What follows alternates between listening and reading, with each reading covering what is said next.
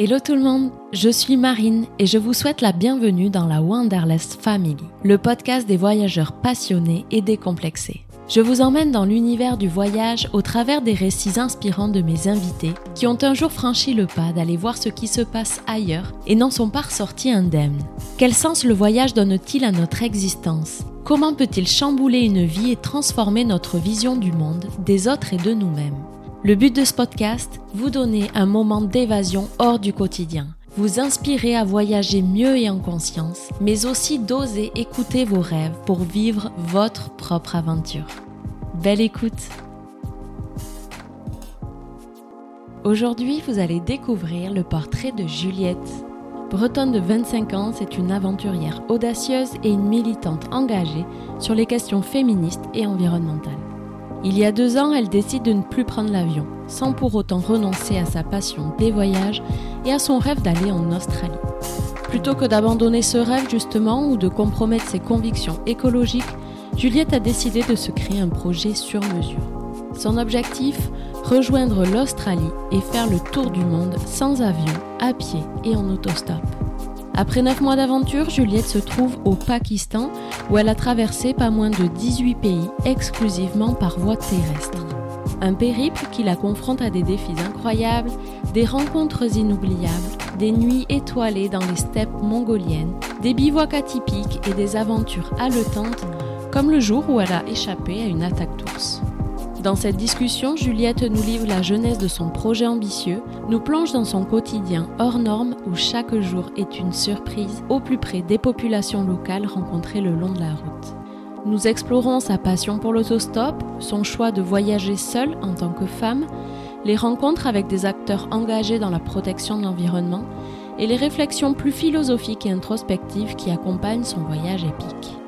Juliette ne veut pas que son aventure soit simplement personnelle. Elle souhaite partager ses expériences avec les jeunes, sensibiliser aux enjeux environnementaux, montrer que voyager autrement en tant que femme solo, c'est possible et hyper enrichissant, et inspirer d'autres personnes à repenser leur manière de voyager. Alors attachez vos écouteurs et plongez dans le récit captivant de Juliette, une baroudeuse des temps modernes qui embrasse sa liberté tout en laissant une empreinte positive sur le monde. Belle écoute Hello Juliette Hello Marine Comment ça va? Ça va très bien. J'ai un peu faim actuellement, mais sinon ça va très ah. bien. Et oui, on a 4 heures de, décalage, je crois. Petit décalage horaire, ouais, ouais. En tout cas, je suis trop contente qu'on réussisse euh, enfin à refaire cette interview. Effectivement, puisque pour euh, vous donner un petit peu les, coulisses, on a déjà réalisé une interview. Euh, c'était il y a quelques mois, c'était fin juillet, en plein été, et tu étais à l'époque en, Géorgie. Donc, il s'en est passé des choses depuis. Et donc, le problème, c'est que le son était trop catastrophique puisque tu étais dans un café. Et malheureusement euh, voilà ça le faisait pas. Et donc j'ai décidé de pas diffuser mais vraiment à contre cœur donc merci encore euh, voilà de se retrouver ben, trois mois plus tard puisque maintenant tu es à neuf mois de, de ton voyage. Donc hâte que tu nous racontes tout ça. Et puis ça me tenait vraiment à cœur voilà, que tu témoignes parce que je trouve que ton projet est assez dingue au micro de Vanderlust pour nous raconter les aventures de Juju. Hein. Donc déjà, euh, voilà, est-ce que tu peux nous dire juste à l'instant T là où tu es, tes impressions un peu sur le pays dans lequel tu es, euh, voilà. Ouais. Euh, à l'instant T, je suis au Pakistan, à Islamabad, donc la capitale, dans, chez mon coach surfing, assise par terre. et je reviens d'un rendez-vous avec le ministère de la Transition écologique. Voilà. Juste ça. C'est mon quotidien. voilà, c'est mon instant T. Génial. Et alors, ton impression du Pakistan, ça fait longtemps que tu y es arrivé ou? J'y suis arrivée, oui, ça fait longtemps. J'y suis arrivée il y a deux semaines et demie, presque trois semaines. J'ai attendu euh, assez longtemps dans la capitale parce que j'attendais mon visa indien. C'était un peu plus long au niveau process. Mmh. Mais euh, voilà, donc ça fait trois semaines que j'y suis, déjà. D'accord. Et alors, ça te... ce pays, c'est génial, c'est une énorme surprise. Bah, euh, en fait, comme d'habitude, hein, quand j'attends rien d'un pays, bah, c'est là que je suis le plus surprise et c'est là mmh. que j'aime le plus. et donc, euh, pour être honnête, le Pakistan, je suis passée parce que je suis en direction de l'Inde et du Népal et que c'était mon itinéraire euh, par voie terrestre, c'était le seul, un peu la seule possibilité. Et énorme surprise, autant culturelle que niveau paysage C'est absolument dingue. J'adore. vraiment, je suis en train de songer à étendre mon visa tellement j'aime trop. Eh donc, ouais, hyper bonne surprise. C'est un visa de combien de temps que tu as? Un mois, donc en gros, la... enfin, j'ai une semaine encore et ensuite, après, je dois aller en Inde. Et eh oui, ça passe vite. Ah ouais. Super. Bon, pour commencer, euh, Juliette, par le commencement, est-ce que tu peux te présenter voilà, rapidement, nous dire un petit peu ton âge, euh, d'où tu viens aussi à la base en France, et puis euh, ton projet? Dans lequel tu t'es lancé depuis neuf mois maintenant Ouais, donc moi c'est Juliette, j'ai 25 ans, bientôt 26, hein. on s'approche. je suis bretonne, voilà. Mon projet c'est de partir, c'est ce que je suis en train de faire d'ailleurs, de partir en tour du monde sans avion, donc uniquement à pied et en stop. Et l'idée, c'était aussi d'aller euh, à la rencontre d'acteurs et d'actrices engagés. Donc, euh, au fur et à mesure, dans chaque pays, plus ou moins, j'essaie de, rencontrer des, personnes qui s'engagent pour la protection de l'environnement. Donc, c'était un projet qui me tenait à cœur. Et en parallèle, je travaillais aussi avec des écoles pour justement que les, bah, que les jeunes puissent suivre un peu euh, les aventures, mais aussi parler d'environnement, de différents centres les cultures. Euh, voilà, c'était euh, le projet. D'accord. Et tu dis c'était le projet, ça veut dire que il a évolué ce projet au, fil de la route, du chemin? C'est ça, c'est un projet qui évolue constamment. Je suis partie avec une idée, mais après, enfin, c'est constamment transformé parce que je suis, bah, je suis toujours au quotidien en train d'avancer, j'ai toujours des nouvelles idées. Donc voilà, il y a là par exemple, il y a des moments, depuis la rentrée scolaire, j'ai un peu moins eu de contact avec les écoles. Par contre, j'ai eu plus de contact avec les projets engagés. Il y a des périodes où c'était l'inverse. Enfin voilà, ça, ça change tout le temps. Ça, ça amené à beaucoup bouger. Et puis j'ai encore des nouveaux projets, là plus euh, sur le fait d'encourager euh, les femmes à, à, partir voyager. Donc voilà, j'ai plein de projets qui émergent, d'autres qui se tassent. Enfin, c'est très mouvant. Bien sûr. Mais c'est ça qui est intéressant aussi. C'est ça. Si tu étais euh, trop focus finalement, tu te laisses aussi porter un peu par, euh, par ce qui t'arrive. C'est ça. Et justement, euh, d'où ça te vient, toi, cet esprit voyageur, aventurière dans l'âme Voilà, t'étais peut-être pas la même voyageuse aussi avant ce projet, je crois. Ouais, c'est un hyper bon point. J'ai toujours adoré voyager. Je pense que ça, j'ai eu la chance de grandir dans une famille où on partait plutôt en France, honnêtement. Mais voilà, on voyageait en France. Donc je pense que ça a peut-être semé des petites graines, mine de rien. Et euh, ensuite, dès que j'ai pu, à 17 ans, je suis partie euh, en interrail, donc à un pass euh, train qui permet d'aller dans toute l'Europe. avec ma meilleure amie, on n'avait pas trop d'argent. donc on s'était dit, on va faire tout couchsurfing, tout dormir chez l'habitant. Parce qu'en fait, sinon, notre budget, ne, ça ne passait pas. Et c'était ma première expérience un peu route. on a trouvé des hébergements dans toutes les capitales européennes, sauf à Venise où on avait dormi dans l'aéroport pendant deux nuits parce qu'on ne trouvait aucun hébergement. Ouais, c'était un peu ma première euh, expérience. Euh, ça m'a lancé dans, dans le voyage, j'ai eu envie de continuer. Et ensuite, pour mes études, je suis partie étudier euh, à Taïwan et aux États-Unis. Et là, j'ai expérimenté une nouvelle forme de voyage où j'étais seule. Donc, j'ai adoré cette expérience, de, le fait de voyager seule. C'était hyper nouveau pour moi. Par contre, c'était pas un, un, type de voyage très conscientisé. Euh, J'avais pas encore de recul, je crois, sur euh, l'impact que ça avait mes voyages. Donc, je voyageais beaucoup en car sur le continent, mais entre les pays, j'utilisais beaucoup l'avion. Et après, ma façon de. C'était aussi aller dans beaucoup d'auberges de, jeunesse, euh, d'hostels. Donc, forcément, c'était très différent. Les rencontres que je faisais, c'était beaucoup plus de voyageurs internationaux. Très intéressant aussi, mais du coup, c'était vraiment différent. Et donc, oui, beaucoup d'avions, mm. quand même, dans le passé. C'est ce qui m'a amené justement à réfléchir. Euh, à ce projet d'ailleurs et à changer après radicalement. Mais voilà. Tu as fait toutes tes études, c'est quoi? C'était un an euh, à Taïwan et aux États-Unis ou c'était vraiment genre euh, plusieurs années? J'ai fait non, j'ai fait six mois aux États-Unis et en fait j'ai enchaîné. C'était pas censé se passer comme ça. Normalement, tu choisis dans tes études entre euh, six mois à l'étranger ou une année de séjour. Et j'ai un peu contourné le système. Mm. Et donc, je suis partie six mois et j'ai enchaîné avec une année de séjour que j'ai faite à Taïwan. Donc, je suis partie en tout un an et demi. Et tu as fait des études de quoi? J'ai fait une école de commerce et c'était en lien avec euh, une école d'ingénieur, donc j'avais aussi quelques bases d'ingé. Et j'ai fait une prépa littéraire, donc euh, très, très variée. D'accord. voilà. Et donc tu l'as dit déjà, euh, voilà, tu es une jeune femme très engagée sur les questions environnementales, mais aussi féministes. à quel moment, toi, t'es passée de, de cette prise de conscience qu'on a un peu tout ce que c'est effectivement des thématiques qui, faut, qui nous concernent tous, bien sûr, mais vraiment de la prise de conscience à l'action avec un vrai engagement. Et est-ce que le voyage y est pour quelque chose aussi là-dedans, quoi? C'est une très bonne question. euh, je ne saurais pas te dire honnêtement s'il y a eu un élément déclencheur. Je pense que ça s'est fait progressivement. Ouais. je pense que ça a été Des très. petites graines, quoi. C'est ça, petit à petit, je me suis rendu compte de, ouais, de situations différentes. et du coup, ça m'a donné envie de plus en plus m'investir sur ce sujet. Après, effectivement, c'est quelque chose pour lequel j'ai, enfin, là, qui est de plus en plus important avec ce voyage, c'est que je me suis rendu compte qu'il y a quand même des grosses différences qui peuvent apparaître, euh, notamment particulièrement dans le fait d'oser. Je me suis rendu compte qu'il y avait beaucoup de barrières sociales quand on se mettait des barrières un peu conditionnées par euh, la société, par euh, nos apprentissages, et que c'est même pas forcément dans le traitement des, des, femmes, mais vraiment dans les dans nous, nos apprentissages, dans les barrières qu'on va se mettre, dans les peurs qu'on va avoir. Et du coup, c'est, enfin, ouais, mon, si je devais dire que j'étais engagée, ça serait vraiment à ce niveau-là de c'est vraiment dans la volonté d'encourager les femmes et de se dire, bah, en fait, peut-être que là, c'est une barrière que tu te mets qui est mentale et peut-être qu'en fait, euh, tu pourrais te lancer. Et voilà, c'est mm. vraiment un discours que j'ai envie de, de prôner et euh, voilà, d'ouvrir ouvrir la discussion. On partage ça ensemble, Juliette. Euh, ce podcast aussi est là pour ça. Pas que pour les femmes, mais pour moi, c'est les hommes et les femmes. Mais effectivement, c'est, je pense que c'est important de, de valoriser des, des parcours bah, comme le tien aussi et de montrer qu'en fait, finalement, tout le monde peut. Bah, c'est possible, en fait. Voilà, c'est ça, tout à fait. Mais je suis totalement d'accord. Je pense qu'il y a beaucoup de. Des fois, en fait, on a des zones d'ombre, un peu de flou, on ne sait pas trop, et du coup, on se rattache à des idées qu'on a.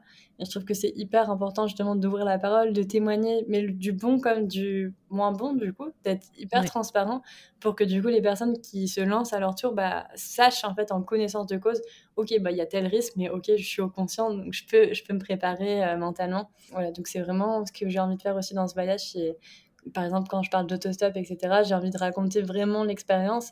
voilà, comme ça, je pense que c'est mieux pour tout le monde. Tout le monde part en connaissance de cause. Et voilà, c'est ce qui me paraît. Oui, tout à fait. Et, sur les questions euh, environnementales aussi, euh, ça, ça a émergé et grandi petit à petit en toi. Enfin, dans le cas du voyage, donc euh, l'idée c'était de pas prendre l'avion. Tu avais un, peu un rêve d'aller explorer l'Australie. Donc sur le papier, effectivement, aller en Australie et pas prendre l'avion, c'est pas forcément compatible. donc, tu es passé aussi de l'idée à l'action finalement. Et ça t'a justement demandé un certain effort et une certaine réflexion sur, OK, ben, comment je peux faire quoi? C'est ça. Ouais, mais ça fait pour le coup les questions environnementales, ça fait plus longtemps que j'ai enfin que je suis engagée au sens où j'étais dans des associations depuis assez jeune, assez jeune, j'ai commencé à militer dans différentes associations. Mais effectivement, c'est bizarre. Bizarrement, en fait, j'ai beaucoup dissocié ma vie militante et, et, ma passion du voyage. Pendant longtemps, ouais, je, séparais, je cloisonnais bien ces deux sujets. Et il y a un moment où en fait, je me suis rendu compte que c'était pas possible de cloisonner à ce point-là et que, enfin, j'étais totalement en contradiction, un peu en dissonance euh, sur ces sujets-là. Et oui, j'avais ce rêve depuis toute petite. Je sais pas d'où il sort, hein, vraiment, il n'y a pas de, voilà. Mais je voulais aller en Australie et ça, voilà, c'était vraiment une petite graine qui était dans ma tête depuis des années. Et au bout d'un moment, je me suis dit, bah en fait. Euh, voilà, si tu veux y aller, réfléchis comment y aller, mais sans avion. Parce que dans tous les cas, j'avais décidé d'arrêter de prendre l'avion depuis, depuis deux ans maintenant. Du coup, voilà, j'ai commencé à réfléchir. Je me suis dit, bon, je vais prendre le train. Ensuite, il y, bah, y avait la guerre euh, Ukraine-Russie, donc euh, c'était pas possible. Et puis voilà, donc j'ai continué à demander à tout le monde, les aventuriers, les aventuriers, comment vous. Enfin voilà, je posais plein de questions. Et en fait, je me suis dit, mais le stop, c'est une super idée. en fait, c'est vraiment euh, tout ce que j'adore. J'adore aller à la rencontre des gens, j'adore discuter. Il y a une part d'aventure et je me suis dit, bon, bah en fait, je vais partir en Australie en stop et après, je me suis dit, bah, une fois que tu es en stop et en Australie, comment tu fais pour rentrer sans avion? Et je me suis dit, bah, voilà, je vais démissionner, je vais faire un tour du monde à pied en stop. et voilà, c'est vraiment euh, né euh, petit à petit. Et donc, quand tu es parti pour euh, ce voyage, est-ce que tu t'étais fixé une limite de temps? Tu es parti en autostop depuis chez toi, donc une totale liberté. Moi, j'aimerais savoir comment tu as apprivoisé cette nouvelle liberté et cette notion de, de temps, de gestion du temps euh, totalement différente euh, d'un quotidien qu'on connaît. Euh, c'est vrai que je suis partie avec une très grande liberté. en fait, j'ai dit à mes proches que je partais pour trois ans, mais potentiellement ça pourrait durer plus longtemps. Et la volonté, c'est vraiment aussi de justement d'avoir cette possibilité, cette flexibilité pour que je puisse garder la spontanéité de mon voyage. Donc c'était un point très important dans le projet. Et effectivement, ça n'a pas été très très simple. au début, quand je suis partie, je m'attendais à être hyper, enfin tout de suite, euh, me sentir libre, euh, avoir des ailes un peu, me sentir pousser des ailes, être heureuse euh, tout de suite. Ça n'a pas été le cas. Je, les premières semaines, ça a été assez compliqué en fait. Je me suis sentie dans un entre-deux entre du coup la vie professionnelle euh, le, un peu plus dans le système, si je peux dire, et ce que j'avais envie de, vivre, c'est-à-dire quelque chose d'un peu plus hors système? Et en fait, je me suis trouvée coincée entre les deux. Euh, je me souviens très bien, j'étais au, au, Mans à ce moment-là, donc c'était vraiment au début de mon voyage. Euh, j'étais assise sur un banc dans un parc et j'observais tout le monde c'était un mardi. et en fait, tout le monde allait au boulot, tout le monde, ou alors c'était des étudiants, tout le monde était pressé. Et en fait, moi, je me suis, j'étais assise sur mon banc et je me demandais, mais qu'est-ce que je fais là? Et en fait, j'ai eu un gros coup de panique. Je me suis sentie trop libre et c'était la première fois de ma vie que j'avais ce sentiment de me dire, waouh, en fait, j'ai trop de liberté, je sais pas quoi en faire. Ça a été assez difficile les premières semaines à, à apprivoiser. Et ce qui était encore plus compliqué, c'est que les premières semaines, c'est là que tout le monde est enjoué sur ton projet. Donc tout le monde te demande alors comment ça se passe? Est-ce que c'est comme tu l'attends? Et c'est compliqué dans ces moments-là de dire ah non non non là ça se passe pas comme prévu.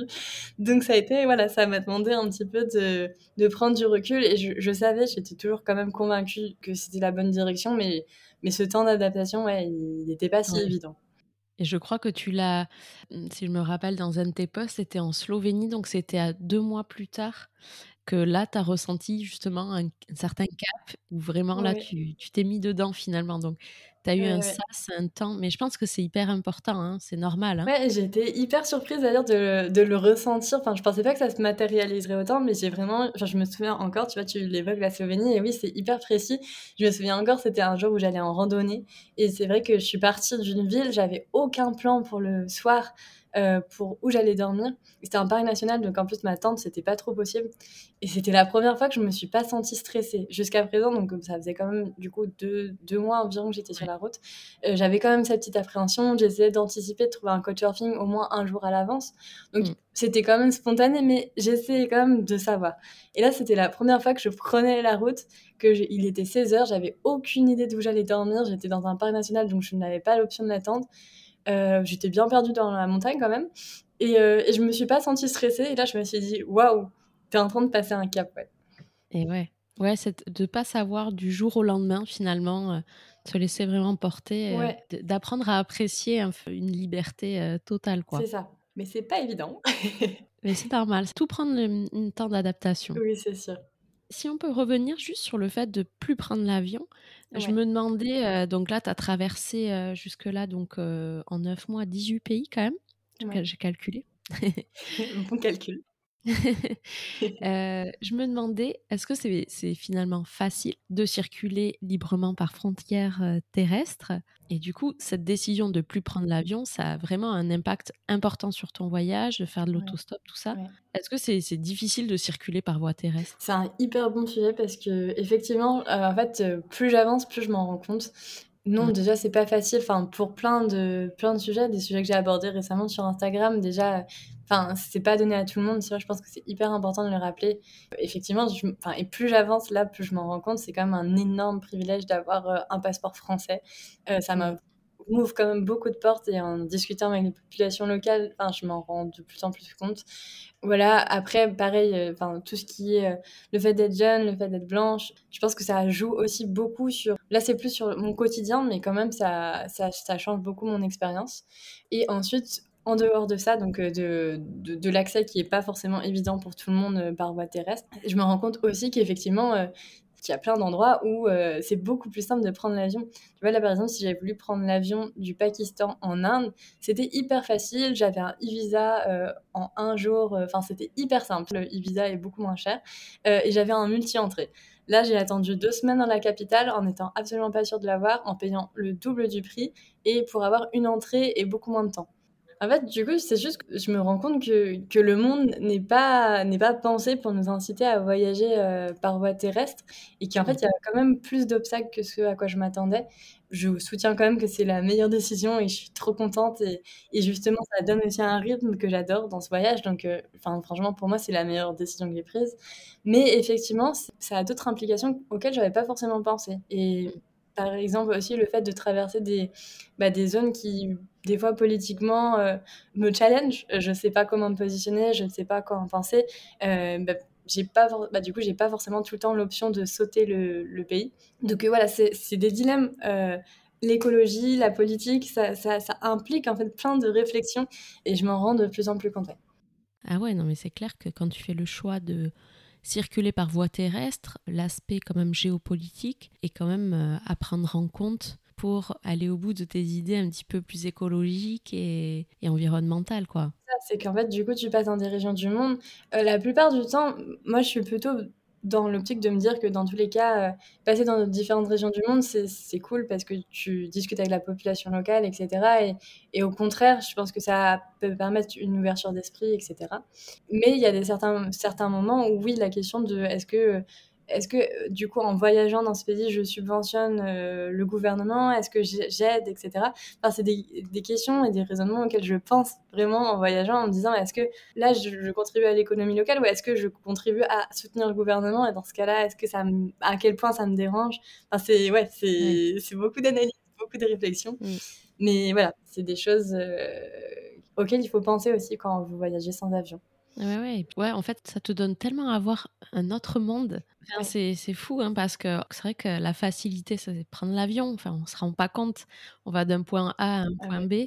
Mais c'est vrai que c'est assez dingue de voir euh, l'impact de voyager différemment, autrement. Ah bah oui, ça, ça change totalement l'expérience. Ouais. Et, et, ça donne un rythme différent aussi, parce que tu vois, là, par exemple, même l'attente des visas, etc., du coup, mmh. tu, tu t'adaptes beaucoup à ça. Et ça donne une autre cadence, mais enfin, c'est vraiment. Euh, enfin, j'aime beaucoup, mais effectivement, du coup, c'est totalement. Euh, enfin, c'est très différent. Oui, il faut quand même avoir euh, le temps. Ça, c'est clair que. Enfin, limite, c'est presque pas compatible de voyager sans avion, sans avoir le temps. Ça implique un certain voyage lent. C'est un sujet qu'on a beaucoup abordé avec d'autres amis voyageurs. En gros, on, se disait, bah, en fait, tu, soit tu as de l'argent et pas de temps, mmh. soit tu as du temps et moins d'argent. Tu as moins besoin d'argent quand tu as du temps. Et c'est vrai, enfin, du coup, le temps, c'est une vraie richesse, mais vraiment, ça prend tout son sens dans cette manière de voyager. Et moi, c'était aussi un choix, enfin, un choix que j'ai pu me permettre de faire. Hein, c'est pas donné à tout le monde. Mais du coup, euh, c'est vrai que je m'étais dit, bon, bah, si tu veux aller en Australie, si tu veux voyager comme ça, loin, enfin tu vas pas le faire tous les jours vu que tu ne veux plus prendre l'avion donc c'est le projet d'une vie un peu enfin là du coup j'ai quitté mon job pour ça j'ai décidé de vivre avec moi parce que je voulais prendre ce temps je voulais avoir le luxe d'avoir ce temps, en fait. Effectivement, encore une fois, c'est pas donné à tout le monde. Ouais, ouais. On, travaille presque toute une vie pour finalement euh, avoir le, luxe d'avoir du temps, mais en fait, euh, bon, tu as, eu raison de, t'octroyer ça. Et justement, parce que c'est assez dingue, je pense, ça fait neuf mois que tu voyages, et en termes de, budget, euh, de financement de ton voyage, je pense que c'est ridicule. Je vais te dire en direct à combien je suis, parce que je rentre toutes mes dépenses, donc je suis à 2700 euros. 2700 euros depuis 9 mois de dépenses. Sachant que ça inclut tout. Je sais que euh, souvent des voyageurs mettent euh, juste les, un peu les dépenses quotidiennes. Ça inclut tout, même les visas. Donc j'ai eu des visas euh, qui montaient à 300 et même à 100 euros des fois. Donc ça inclut tout. Globalement, en fait, bah, du coup, l'hébergement, j'ai vraiment presque jamais été dans des hôtels ou des auberges de jeunesse. J'ai presque tout le temps été soit en coach-surfing, soit dans ma tente. Et le transport, voilà, pour l'instant, j'ai réussi à faire tout le temps du stop depuis, depuis ces 9 mois. Donc c'est vraiment la nourriture. Euh, c'est vraiment bah, en fait, ouais, les, dépenses de nourriture, de visa, euh, des petits euh, cafés, les petits cafés réconfort de temps en temps. voilà, globalement c'est ça mes dépenses. Et tu t'octroies pas des petites activités, je sais pas, des, des choses sais, quand tu visites un pays aussi, il peut y avoir des choses un peu payantes. Ça peut arriver, mais souvent, j'ai pas eu besoin. C'est très bizarre. Je me suis pas du tout sentie limitée. Hein. c'est vraiment, j'ai pas du tout l'impression de me limiter au quotidien. Mais souvent, bah, en, étant avec les surfing, les locaux, etc., bah, euh, je sais pas comment ça se fait, mais ils me montrent plein de choses, mais du coup, c'est pas forcément des choses payantes. Du coup, j'ai l'impression énormément de choses, mais pas forcément payante. J'ai payé quelques musées, quelques visites, euh, notamment en Ouzbékistan, parce que là, pour le coup, c'était vraiment, il y avait la culture de la route de la soie, enfin, c'était assez impressionnant, j'avais vraiment envie d'aller plus loin. Euh, mais sinon, j'ai fait beaucoup. En fait, il y avait beaucoup, beaucoup d'activités qui étaient gratuites et auxquelles on pense pas. Euh, et j'ai pas forcément non plus la volonté d'être beaucoup dans les villes. Je pense que là où il y a, enfin, les plus grosses dépenses, c'est souvent de vivre en, ville. En fait, ça, ça, va hyper vite. Toutes les activités sont payantes. Là, ça m'a justement montré aussi que c'était possible de, de faire d'autres activités euh, sans avoir ce rapport monétaire. Euh, enfin, justement, tous les, toutes les activités qui sont possibles dans la nature, euh, tous les tous les même les échanges, les visites avec les locaux, bah, du coup, ouais, c'est pas forcément des, des, choses payantes, quoi. Donc, c'était intéressant de m'en rendre compte aussi, ça, que, que, quand tu sortais de là, tu n'avais pas forcément ce. Enfin, tu avais moins ce rapport à, l'argent. Ouais, c'est super intéressant. Et ça casse les codes, ça aussi. Et voyager en, en autostop, si on peut euh, s'arrêter un petit instant euh, là-dessus. Donc, c'est devenu ton, ton, mode de voyage, hein, euh, vraiment. Tu as voyagé même un petit peu en, en van à un moment, j'ai vu au Kazakhstan, et, tu disais que tu avais hâte de reprendre le stop, même si tes potes de van étaient hyper sympas. Mais j'ai l'impression que c'était un peu un moyen au début euh, de ton voyage pour euh, arriver à tes fins d'aller en Australie. Et là, c'est carrément devenu euh, presque un lifestyle, un choix de voyage et de mode de, vie. Ouais, carrément. Et c'était vraiment pas, je m'y attendais pas. C'est vrai que j'ai. Tu pars de loin, quoi.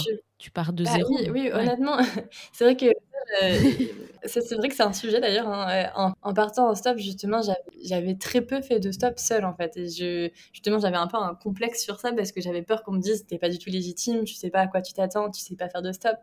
Enfin voilà, j'avais fait du stop avec des amis, mais jamais seul. Tu t'étais pas entraînée avant? Justement, en, comme j'avais ce projet, je me suis dit, bon, bah, euh, pendant l'été, je vais euh, aller euh, au Portugal. J'avais un camp de surf au Portugal.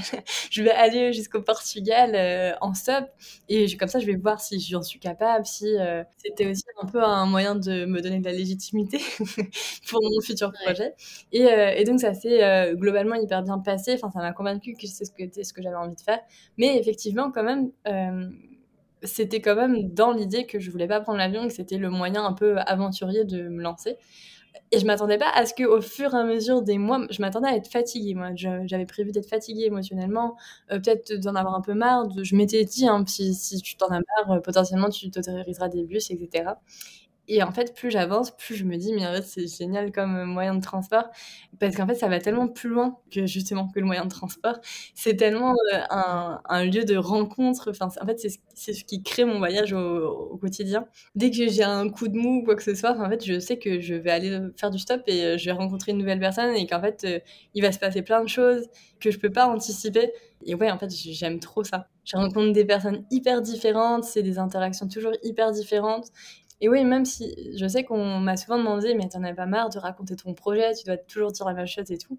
Mais en fait, ça va plus loin que ça, je crois. Euh, euh, parce que même si des fois, oui, effectivement, c'est un peu redondant ce que je vais dire euh, de prime abord avec des personnes, il y a quand même tout un autour, tout la, la voiture qui est différente, la façon d'agir, le quotidien des personnes, où du coup, je rentre dans leur quotidien. Des fois, c'est pour quelques minutes, des fois, en fait, je vais rentrer en stop avec eux et je vais passer une semaine avec eux. C'est passé en Russie d'ailleurs. On m'a pris en stop pour 30 euh, minutes. Et en fait, c'était euh, deux guides euh, et, un touriste. Et au final, ils m'ont dit bah écoute tu si tu veux tu peux faire le tour organisé avec nous on est on est parti pour une semaine tous les hors pistes dans l'Altaï de la Russie et nous c'est avec plaisir que tu viens avec nous et du coup enfin on en a beaucoup rigolé parce qu'une semaine plus tard j'avais l'impression de quitter mes parents ils m'ont accompagné jusqu'à la frontière de Mongolie. Ils étaient tous les trois avec le chien en train de me dire au revoir, de me mettre dans une voiture d'un russe pour faire passer la frontière.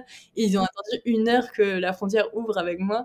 Et ouais, j'avais l'impression de, quitter ma famille, quoi. Et je me dis, c'est dingue. Je, suis montée dans leur voiture pour 30 minutes et une semaine plus tard, me voilà qui repart. Euh, ouais. Mais c'est vrai que ouais, le fait de voyager autrement, euh, notamment avec le stop, ça t'amène à, à rencontrer des gens différents euh, et puis locaux dans chaque pays que tu peux pas rencontrer finalement différemment. C'est une question difficile, mais est-ce que tu as quand même, euh, je sais pas, une rencontre qui t'a marqué plus que les autres euh? Je crois que j'ai pas de plus belle rencontre. En vrai, je suis hyper, enfin, je suis très nulle dans tous les cas pour faire des distinctions comme ça. par contre, effectivement, j'en ai, parlé récemment, mais il y a une famille au Kazakhstan qui m'a beaucoup touchée. Et c'est très bizarre parce que, enfin, en vrai, j'ai passé beaucoup de temps avec plein de monde et j'ai énormément de super souvenirs. Cette famille-là, j'y ai passé qu'une soirée avec eux. Et en soi, il y avait quand même aussi la barrière de la langue, donc c'est bizarre parce qu'on n'a pas eu tant que ça d'interaction euh, approfondie. Pourtant, ça m'a hyper marqué. Pour donner le contexte, du coup, je, j'étais au Kazakhstan et donc je me rendais en Ouzbékistan. Et donc, euh, j'avais déjà fait 10 heures de route, donc euh, je me suis dit, c'est, trop. je m'arrête dans un petit village à côté de la frontière et je partirai le lendemain en Ouzbékistan. Et donc, je m'arrête dans un petit village. Il y avait vraiment personne. Euh, du coup, bon, en plus, avec mon gros backpack, à chaque fois, j'ai l'impression que tout le monde m'observe. Euh, bref, je stressais un petit peu de me dire, mais où est-ce que je vais dormir? C'était le désert à perte de vue autour. Quand je dis le désert, c'est qu'il n'y a même pas un petit buisson pour cacher ma tente. Donc, je me demandais, mais comment je vais faire Ah oui, il fallait préciser que si le soleil, le jour diminuait, il était 19h et je me disais, oh là là, il va faire nuit, je vais être toute seule dans un village près de la frontière, c'est pas fou Et je vois une famille dans son jardin. Donc je demande au monsieur, est-ce que vous savez si je peux mettre ma tente juste euh, à côté de votre maison, juste pour pas trop, euh, voilà, visible. Et donc euh, lui, il était hyper enthousiaste, mais au début, sa femme, je sentais qu'elle avait un peu peur, enfin, ce qui est totalement normal. Hein, je sortais d'un nulle part dans ce village. Et du coup, au début, ils m'ont dit euh, non, non, on préfère pas. Enfin, euh, voilà, pour des raisons de sécurité, on préfère pas. C'était un peu la première fois d'ailleurs que. On te disait non. que ça s'inversait. Que, enfin, d'habitude, c'est moi qui suis un peu méchante, mais là, c'est vrai que du coup, là, c'était eux qui avaient peur de moi et je me disais, ah, en fait. Eh on a peur mutuellement. et, euh, et, en fait, ils sont revenus me chercher. donc, je continue à marcher dans le village en me disant, bon, qu'est-ce que je vais faire? Ils sont venus me chercher. Et, et à partir de ce moment-là, enfin, ça a été vraiment euh, une rencontre trop chaleureuse où les enfants, du coup, euh, il y avait la petite fille qui parlait euh, anglais, donc elle me parlait sur son traducteur. On a parlé de plein, plein de sujets. Elle maîtrisait hyper bien Google Translate. Et, et voilà, du coup, on a passé la soirée en buvant du petit thé au lait de chameau. Et, il y avait un truc hyper touchant sur cette famille. Je pourrais pas s'en dire plus. Bah, des fois, dans la simplicité hein, des, des, rencontres, c'est ce qui nous touche le plus, quoi, quelque part.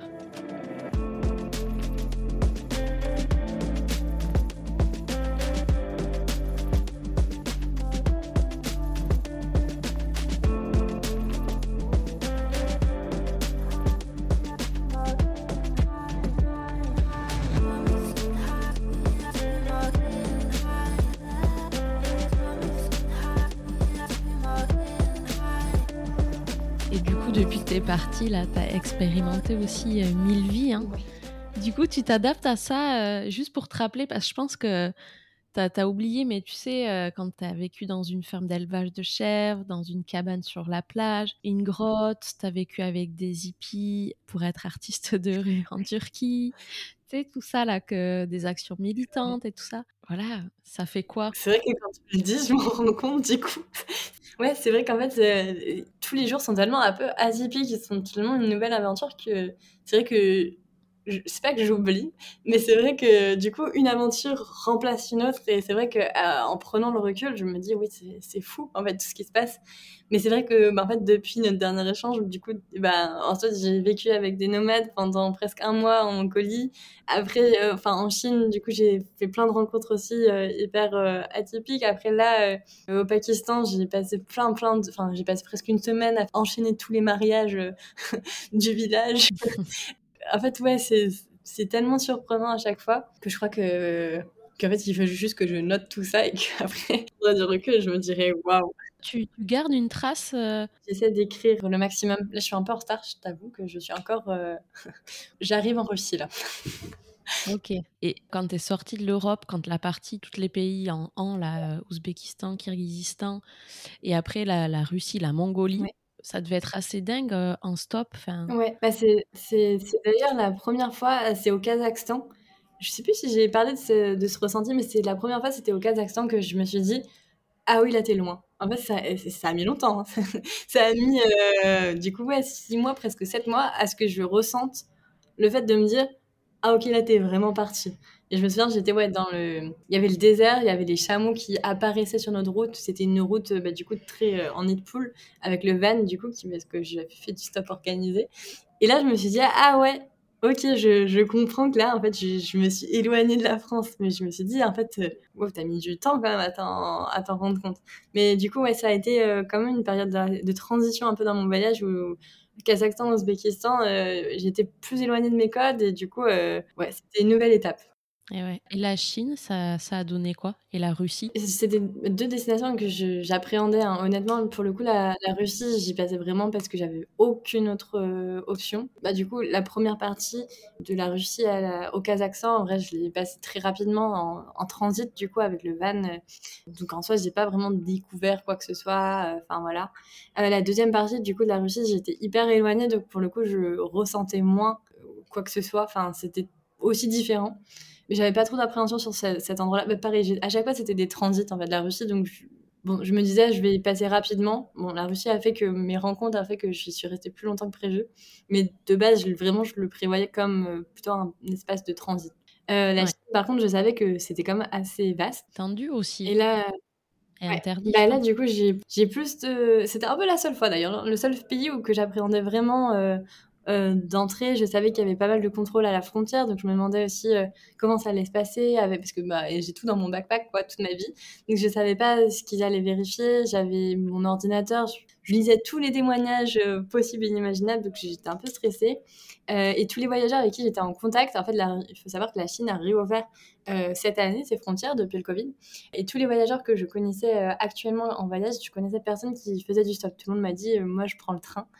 Donc euh, j'avais un peu cette appréhension de ne pas avoir d'exemple, d'avoir personne à qui me référer, d'y aller un peu à l'aveugle. Mais ça s'est bien passé globalement. Il y avait beaucoup, beaucoup de contrôles. Euh, voilà, on contrôlait tout le temps mon, passeport. Euh, il y avait beaucoup de checkpoints, donc c'était beaucoup de patience. Mais, mais bon, en vrai, c'est ce que je disais aussi, c'est que, encore une fois, je pense que le passeport français fait que quand même je reste hyper privilégiée. C'était plutôt du, du stress, de l'attente, mais je me sentais pas non plus euh, en grand danger. Donc c'était juste un peu hors de ma zone de confort, un peu plus hors de ma zone de confort que d'habitude. Ok. Et euh, dans ton projet aussi, tu avais euh, donc l'idée, donc tu as toujours l'idée hein, de rencontrer un peu des, des activistes, euh, des militants un petit peu engagés dans chaque euh, territoire. Comment tu t'y prends pour les trouver et tu arrives un petit peu à continuer à, rencontrer? Aujourd'hui, tu étais avec euh, le ministre de la transition écologique au Pakistan, mais voilà, tu continues un petit peu cette démarche-là et, et l'objectif aussi, je crois que c'est d'en faire un film, non? Ouais, j'aimerais bien à la fin compiler tout. Ouais, c'est enfin, vraiment un objectif hyper important et un fil conducteur de, mon, de mon périple. C'est vrai que j'ai plus réussi à le faire euh, en fait en Europe parce que j'avais pas la contrainte du temps. Euh, c'est vrai que ça, enfin, là, ça s'est un peu compliqué ces derniers temps. Enfin, entre le, en fait, du Kazakhstan à la Chine, c'était quand même plus compliqué parce que j'avais quand même euh, pas mal de deadlines. Hein. Je devais quitter le pays plus rapidement, donc j'avais moins le temps de prendre mes marques, de prendre contact avec des personnes, etc. Euh, donc c'est quelque chose que j'ai moins fait. Bah, comme je te dis, en fait, ça fluctue beaucoup mes projets. Comme tout est très spontané, je fais aussi en fonction de ça. Euh, mais effectivement, du coup, enfin, tout le début de mon aventure, dans presque tous les pays, j'ai pu interviewer des personnes engagées. C'était hyper marquant et enfin, vraiment, c'était ouais, à chaque fois, c'est hyper enrichissant, hyper fort de voir en fait les, les différents projets, les différents focus dans les pays, et puis les personnes au niveau individuel aussi, parce qu'en fait, il y a vraiment l'échelle globale, et après, il y a ce que individuellement toutes ces personnes veulent faire. Euh, en Allemagne, euh, c'était des activistes qui étaient enfin, quand même sur la place publique depuis trois ans, euh, et qui s'alternaient depuis trois ans pour être toujours présents, pour qu'on puisse pas démanteler le, leur installation, donc je trouve ça assez ouf. pareil en Turquie, mais du coup, j'ai rencontré deux personnes qui m'ont hyper, enfin vraiment qui m'ont marqué, et qui ont milité contre le projet d'une centrale hydroélectrique qui allait quand même impacter beaucoup, beaucoup de la faune et la flore à cet endroit-là. Et en Turquie, c'était particulièrement compliqué à, mener ce projet parce que tous les sujets écolos, globalement, sont très compliqués. Euh, et ils ont vraiment réussi à mener un projet euh, apolitique, euh, hyper impressionnant, une vision hyper différente et décalée de ce que j'avais entendu jusqu'à présent. Mais en fait, en ayant cette posture apolitique, ils ont réussi à mobiliser énormément de monde. Et en fait à contourner le système pour empêcher cette euh, la construction. de ce et c'est assez fort. Enfin, en Turquie, enfin surtout en Turquie c'est vraiment c'était hyper inspirant. Euh, leur mode de vie etc j'ai passé trois jours nuit et jour à parler avec eux. Euh, vraiment j'étais waouh j'avais des étoiles dans les yeux en les, en les entendant. Et là au Pakistan je m'emballe hein, dès que tu me parles sur ce sujet. Tu me dis si je dois. Non, non, non. Mais là, le Pakistan, euh, en fait, je m'y attendais pas du tout. Et en fait, euh, euh, je me rends compte que c'est. Enfin, le sujet de la protection de l'environnement, etc., et, il était hyper présent quand je suis arrivée. Déjà, c'était quelque chose auquel je m'attendais pas. J'ai vu beaucoup de d'affiches et c'est venu dans beaucoup, beaucoup de discussions avec les personnes. Donc, c'est vraiment quelque chose qui m'a surprise. Et en fait, je me suis rendu compte que le Pakistan, c'était un des pays qui avait le plus de glaciers en dehors des pays de l'Arctique. C'est un des pays avec le plus de glaciers au monde. Je, savais pas du tout ça. Et donc, en fait, j'ai commencé à me rendre compte que, ouais, en fait, j'ai aussi découvert que le Pakistan, c'était un des pays qui était euh, le plus exposé justement en termes de risque face au réchauffement climatique, alors qu'il émet très très peu en termes de CO2. Mais euh, c'est un des pays qui est directement affecté. Il y a déjà eu énormément de conséquences. Il y a eu des, des, glaciers qui ont fondu et du coup ça a détruit des villages, etc. Et en fait, bah, c'est plein de choses que j'apprends et euh, en étant dans les pays, je me dis mais waouh, j'ai encore plus envie de de donner de la visibilité à tout ce qui se passe et ça fait sens pour moi de donner la parole à toutes les personnes dans les pays, montrer les différences, montrer les points de vue, montrer comment les personnes ont envie d'agir. Donc euh, oui, je suis toujours hyper motivée. Et, ça renforce encore plus ton côté militante euh, écologiste. C'est sûr, mais c'est vraiment euh, bah déjà, ma démarche de partir euh, sans avion, c'est aussi ça. Hein. C'est pour ça que je suis sur les réseaux sociaux aussi en grande partie. C'est la volonté de créer des nouveaux imaginaires collectifs et d'apporter un message positif. c'est vraiment quelque chose d'important pour moi, de montrer que vouloir protéger l'environnement, c'est pas forcément que du négatif, mais qu'au contraire, ça peut apporter bah, du positif dans notre vie. Et en fait, euh, c'est pas que de l'anxiété, quoi. C'est pas que parler euh, des choses qui vont pas ou qui vont pas aller. je crois d'ailleurs que mon voyage en est l'exemple. Enfin, tu vois, en, en me mettant la contrainte de ne pas prendre l'avion, finalement, je me suis lancée dans la plus belle expérience de ma vie. Et, euh, et du coup, enfin, c'est ça, en fait, c'est chercher des alternatives, mais pas des alternatives qui vont être euh, chiantes, pesantes, euh, des alternatives qui, en fait, sont juste des façons de dévier et qui seront peut-être encore plus riches, en fait. Voilà, c'est ça un peu le message que j'ai envie de porter. Trop intéressant. Ben oui, utilise ta visibilité et c'est hyper important d'avoir un message derrière, quoi. Et en plus positif, et on en a besoin. Est-ce que quand même, dans ton voyage, alors je sais que tu n'aimes pas ces questions, mais quand même, tu as eu des, belles galères, des petites expériences difficiles? Oui, peut-être pour expliquer pourquoi tu dis que, j'aime pas cette question, c'est vrai que c'est enfin, quelque chose que j'ai beaucoup souligné, le fait que dès que tu es une femme qui veut partir seule, on te ramène beaucoup aux questions d'insécurité voilà, constamment, on te dit que c'est dangereux. Il y a vraiment un discours sur le fait que euh, potentiellement, ça serait mieux de partir euh, avec euh, un ami. Enfin voilà, on te suggère gentiment tout ce genre de, choses. Et c'est vrai que voilà, c'est pour ça que pour moi, c'est hyper important de, de, rappeler que, que non, enfin, partir seul, il n'y a pas plus d'insécurité que dans notre quotidien, à mon sens. Exactement, oui. Voilà. Mais après, effectivement, dans tous les cas. Mais même sans parler de stop, hein, des galères, tu vois plus largement, on va dire. Dans tous les cas, dans, une vie, il y a forcément des galères. Et quand on part euh, à l'aventure en laissant beaucoup de spontanéité, ça peut aussi, du coup, laisser part euh, à des galères. Donc, j'ai eu, oui, de, petites galères. Hein. J'ai, bah, du coup, j'ai eu un ours qui m'a attaqué gentiment ma tante quand je dormais. Mais il a eu la gentillesse de partir quand j'ai crié, donc euh, tout de même. voilà. T'as eu de la chance, ouais, effectivement. voilà, donc... En Turquie, c'était, hein, je crois. Oui, c'était en Turquie, dans une réserve euh, naturelle, euh, euh, mais une plaine. Une plaine, je m'attendais vraiment pas à ce qu'il y ait des ours. Je n'avais pas de nourriture dans ma tente, mais un petit échantillon de dentifrice. Donc sachez qu'il ne faut pas prendre de mini échantillon de dentifrice. les ours aiment bien le, dentifrice. donc ouais, bah, j'ai eu ça. Ensuite, bah, c'était, c'était bah, par exemple aussi en Mongolie, mais là c'était plus frontière.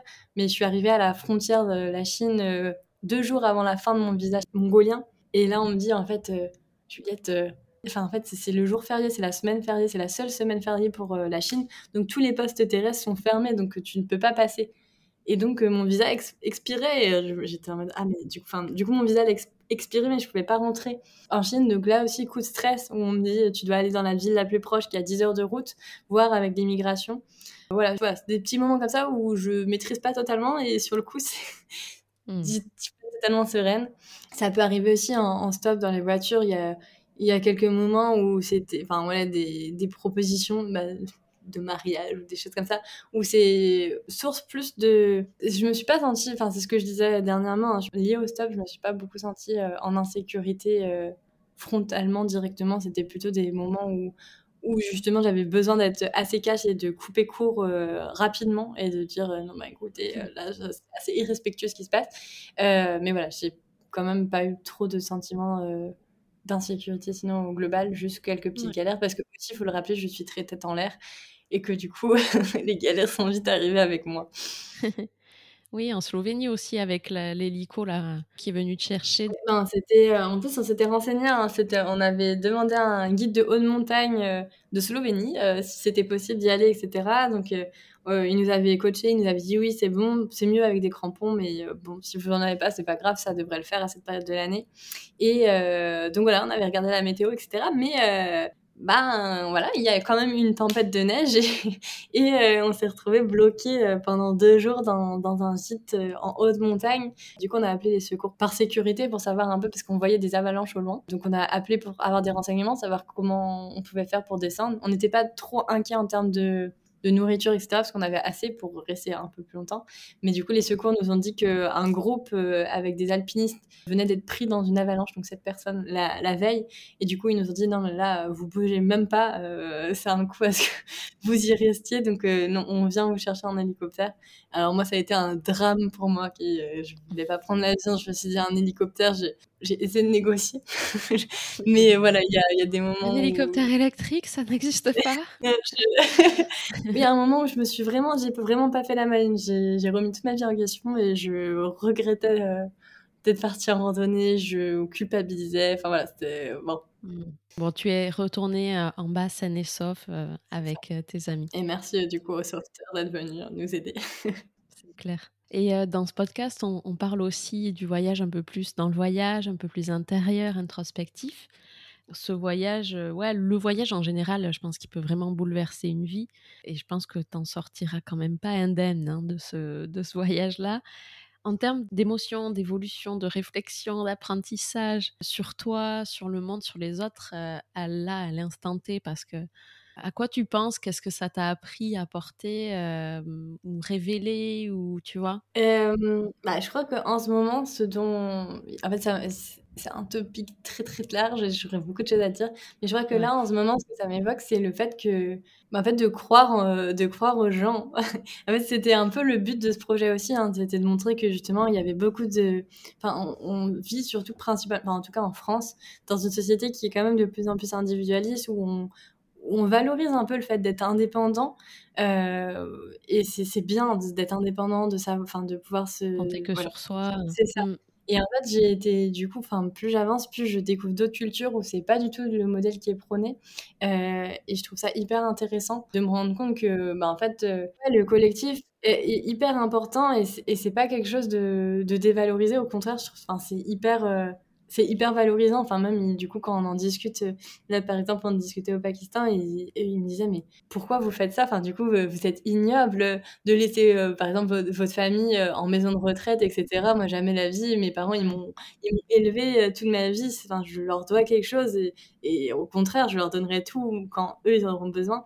Et enfin, du coup, je suis confrontée à beaucoup de, ouais, de différents points de vue comme ça, et je pense que ça me fait beaucoup évoluer. Et le fait aussi, du coup, de d'avancer en stop comme ça, de voyager euh, étape par étape, lentement. En fait, ça fait ça fait neuf mois du coup que j'avais des pays où je me disais, bah, peut-être que là, peut-être que là, je ferai pas du stop toute seule. Peut-être que je vais essayer de trouver quelqu'un. Peut-être que là, arriver ici, j'arrêterai. Et en fait, plus j'avance, et plus en fait, à chaque fois, j'arrive à, à l'endroit, je suis du coup, j'ai discuté avec plein de monde avant sur ma route. Euh, je suis dans un contexte hyper différent et je me dis, bah en fait, non, enfin, non, en fait. Euh ça, c'est les, peurs que nous projettent clairement les médias et, euh, enfin, tu vois, le, ce climat-là dans lequel on essaye de nous mettre de peur de, face aux autres, à l'inconnu, à l'ailleurs. Mmh. Mais je crois que c'est un de mes plus gros apprentissages, c'est-à-dire que j'en avais conscience en étant en France, mais tu vois, j'en avais pas conscience à ce point-là. Et là, en fait, plus j'avance, plus je me dis, mais en fait, waouh, en fait, c'est fou, ça me déconstruit toute la vision que j'avais euh, du monde, etc. Enfin, ouais, je me rends compte qu'en fait, au contraire, plus tu oses aller vers les autres, plus tu es en sécurité parce que au contraire, tu es hyper entouré, tu connais les codes, donc tu sais mieux comment agir, etc. Et que c'est au contraire, c'est une force justement de ne pas t'isoler toi parce que plus tu es isolé, moins tu sais comment agir, moins tu sais les codes, moins tu voilà. Et à l'inverse, plus tu oses aller vers des gens, plus ils vont t'apprendre, plus tu vas tu vas savoir comment agir. Plus du coup, finalement, tu es en sécurité et moins il y a de problèmes. Et du coup, ouais, je, je me rends compte que ouais, des fois, en fait, on, est tellement dans notre bulle. Ouais, du coup, ça a percé euh, une petite partie de ma bulle. J'ai encore plein de choses à apprendre, mais euh, je crois que c'est un apprentissage. Oui, et puis de voir les choses par soi-même, en fait, d'expérimenter par soi-même, c'est un vrai apprentissage, euh, que ce soit pour soi, mais pour le monde et ce qui nous entoure aussi, ouais.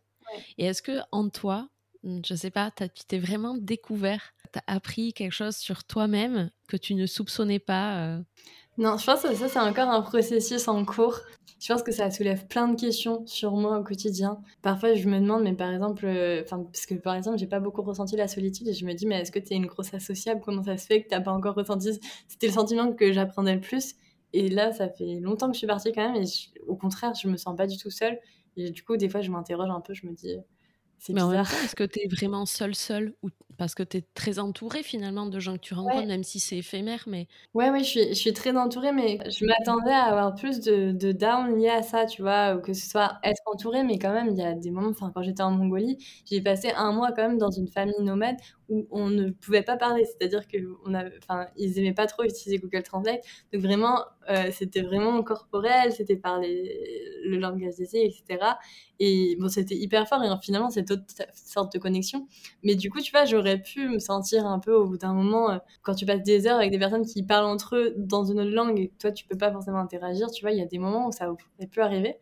Et bizarrement, ça, ça m'est pas arrivé. Donc, bah, tu mm. vois, il y a des questions comme ça que ça soulève où je me dis, bah, Enfin, ça me pose plein de questions sur moi-même, sur qui je suis, sur. voilà, mais. peut-être encore un peu tout. Euh. Ouais, je manque encore de recul, je pense.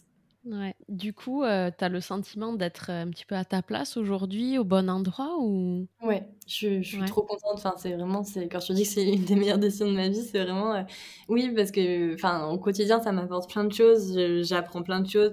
Et en fait, chaque pays, c'est comme si j'ouvrais un nouveau chapitre. Donc, en fait, je suis jamais fatiguée de la route parce qu'en fait j'ai l'impression qu'à chaque fois c'est une nouvelle aventure. C'est pas une aventure continue c'est chaque jour c'est différent enfin voilà. Et du coup le temps passe hyper vite. Ça c'est très bizarre. C'est à dire que j'ai l'impression de vivre dans pas ma vraie vie finalement. J'ai l'impression que de vivre dans une bulle temporelle. C'est ça la vraie vie ou pas? Je me suis déjà fait cette réflexion moi en voyage finalement. Mais est-ce que c'est ça la vraie vie ou, ou c'est juste une bulle en fait? Bah, justement mais du coup, c'est trop bizarre. Hein. C'est vraiment, c'est comme si je dissociais les deux en mode euh, que la vie en France bah, était sur pause et que du coup, je vivais une aventure. Mais en fait, tout est tellement différent au quotidien que j'ai l'impression que le temps passe à une vitesse. Enfin, là, quand tu me dis ça fait neuf mois, enfin, tu vois, je, je m'en rends pas compte, j'ai pas l'impression. Et ouais, c'est, enfin, ça va trop vite. et tout en prenant le voyage lentement, donc c'est paradoxal. Ouais, c'est ça le voyage lent, mais euh, il se passe tellement de choses dans une journée, effectivement. Que... Et est-ce que tu as une petite phrase, un mantra, toi, qui te guide euh, un peu au quotidien? C'est une bonne question. je, je, crois que j'en ai, mais là, tout de suite, j'en ai pas. Non, je, je sais plus, mais j'en ai, j'en ai plein probablement, mais j'avoue que là, je ne saurais pas te dire. Et est-ce que Juliette, tu as envie de finir en fait sur un dernier message, une chose à, transmettre après nous avoir raconté un petit peu tout, ce parcours hyper inspirant, enrichissant. Je suis sûre que les auditeurs ils vont adorer. Est-ce que tu as envie de finir sur une petite note, une petite touche perso bah, en vrai, ça va paraître hyper généraliste, parce que c'est hyper propre à chacun, mais c'est vraiment oser s'écouter. Enfin, je pense qu'on a tous un peu des, des choses auxquelles euh, on rêve depuis, enfin, depuis qu'on est enfant. Enfin, ça, d'ailleurs, c'est un point. Alors là, je suis désolée, je vais m'éparpiller encore une dernière fois. C'est un point dont je me suis souvenue en Mongolie qui a été une révélation. Je me suis souvenue de mes rêves d'enfant. Ça paraît hyper niais dit comme ça. Mais en fait, j'avais oublié que quand j'étais enfant, mon rêve, c'était euh, d'écrire un livre, euh, de faire le tour du monde et de protéger les animaux. Et de devenir chanteuse entre guillemets bon ça je pense que ça ne passera jamais. C'est vraiment foutu. Les trois autres euh, je me rends compte qu'en fait c'est possible. Enfin, du coup je suis en train d'accomplir un rêve et, et, mais en fait c'est trop bizarre. Ça m'est mm. ça m'est revenu comme un flashback et quand j'étais dans ma vie à Paris euh, dans ma routine du quotidien etc en fait je me suis rendu compte que je l'avais oublié. Enfin tu vois je, je l'avais totalement oublié. Et c'est comme si là, dans les, dans les steppes de Mongolie, d'un coup, j'ai eu un flashback et je me suis dit, waouh, tu en train de réaliser tes rêves d'enfant et en fait c'est possible c'était pas juste des rêves d'enfant c'est des choses qui ont un sens finalement. Et euh, enfin même si voilà c'est pas forcément tu l'accomplis pas forcément comme quand tu y pensais quand tu étais enfant mais je pense que c'est hyper important de des fois d'essayer de sortir un peu de sa vie quotidienne et se dire mais qu'est-ce que vraiment moi j'ai envie enfin euh, sans ridiculiser nos rêves parce que tu vois enfin moi si on m'avait dit tu vas faire le tour du monde je me dit bon enfin voilà sans les ridiculiser en se disant bah comment je peux les mettre en place et ouais, d'oser vraiment, de ne pas mmh. penser que c'est ridicule, mais de se dire, ok, vas-y, quelle est la première étape? Comment, comment je peux faire? Ouais, c'est ça.